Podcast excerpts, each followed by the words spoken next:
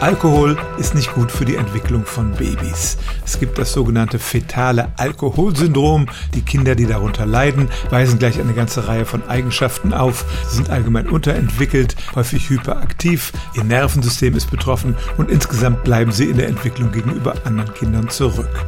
Dafür werden bisher meist die Mütter verantwortlich gemacht.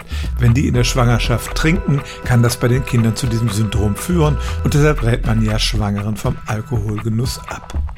Jetzt ist gerade eine Studie erschienen an Mäusen. Da hat man untersucht, wie sich die Babys entwickeln, wenn die Männchen vor der Befruchtung viel Alkohol trinken. Und offenbar kann das die Spermien so beeinflussen, dass dann ähnliche Effekte entstehen.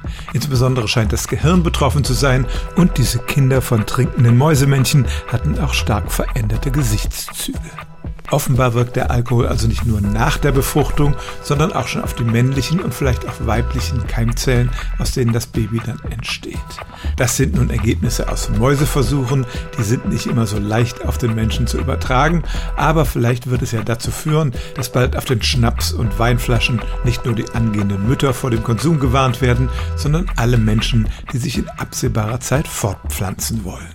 Stellen auch Sie Ihre alltäglichste Frage unter stimmtz.radio1.de.